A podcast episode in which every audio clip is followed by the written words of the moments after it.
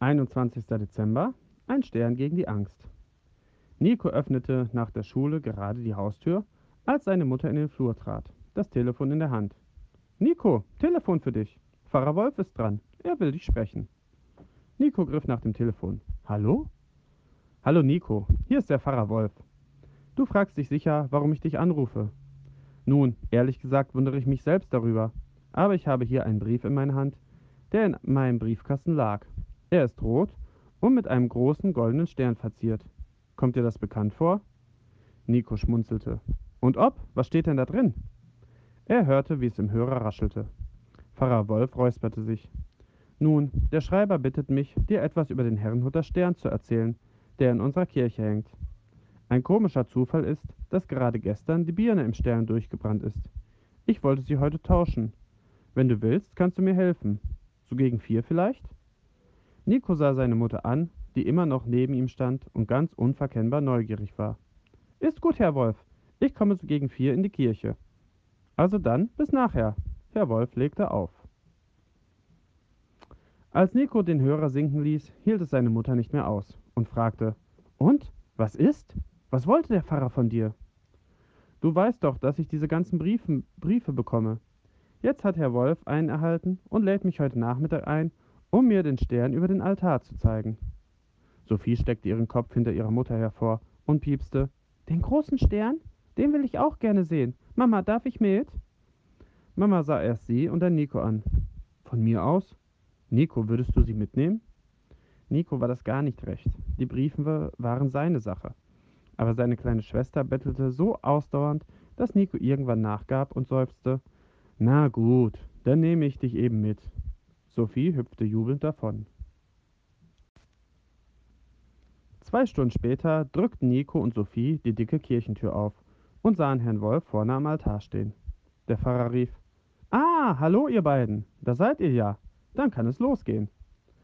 Zusammen gingen sie in die Sakristei und Herr Wolf zeigte ihnen, dass dort ein Seil angeknotet war, das durch die Decke führte und über dem Altar wieder herauskam.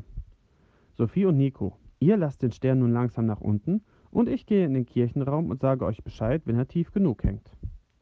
Sophie und Nico griffen nach dem Seil und ließen es nach und nach los, bis sie Herrn Wolf rufen hörten, Stopp, das reicht. Sie banden das Seil wieder an den Haken fest und gingen zum Altar. Der weiße Stern hing wenige Zentimeter über dem Boden. Nun konnten sie sehen, wie riesig er war. Größer als Sophie. So, da ist er. Wisst ihr, dieser Stern ist schon sehr alt. Er hängt schon, seit fast 100 Jahren hier in unserer Kirche. Jeden Samstag vor dem ersten Advent baut ihn die Küsterin zusammen und bindet ihn an das Seil. Er war schon alt, als ich hier Pfarrer wurde. Immer wenn ich ihn sehe, muss ich an die Geschichte denken, die sich mit ihm verbindet. Eine Geschichte? fragte Nico.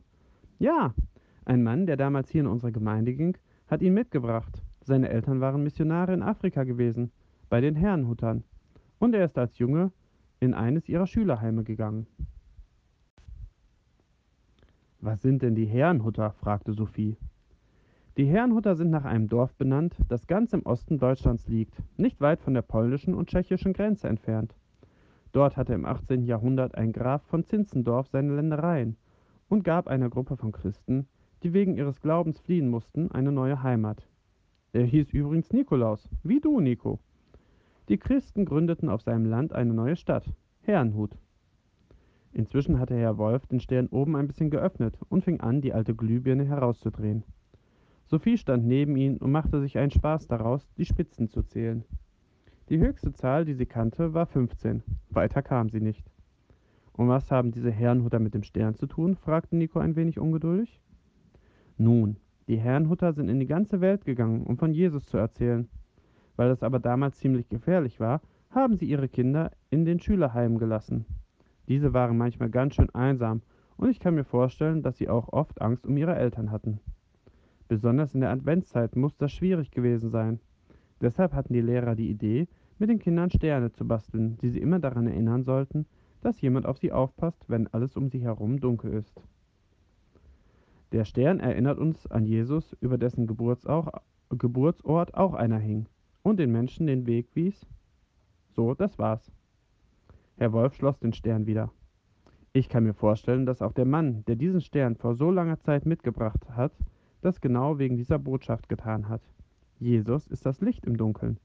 Er ist das Licht der Welt. Bleibt hier, ich ziehe den Stern wieder nach oben. Sagt mir, wenn er gut hängt.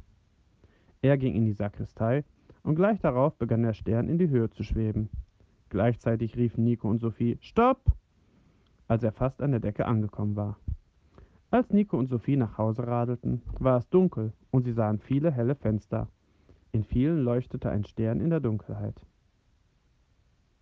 Der Tag und auch die Nacht gehören dir. Du hast das Sternlicht und die Sonne geschaffen. Psalm 74, Vers 16.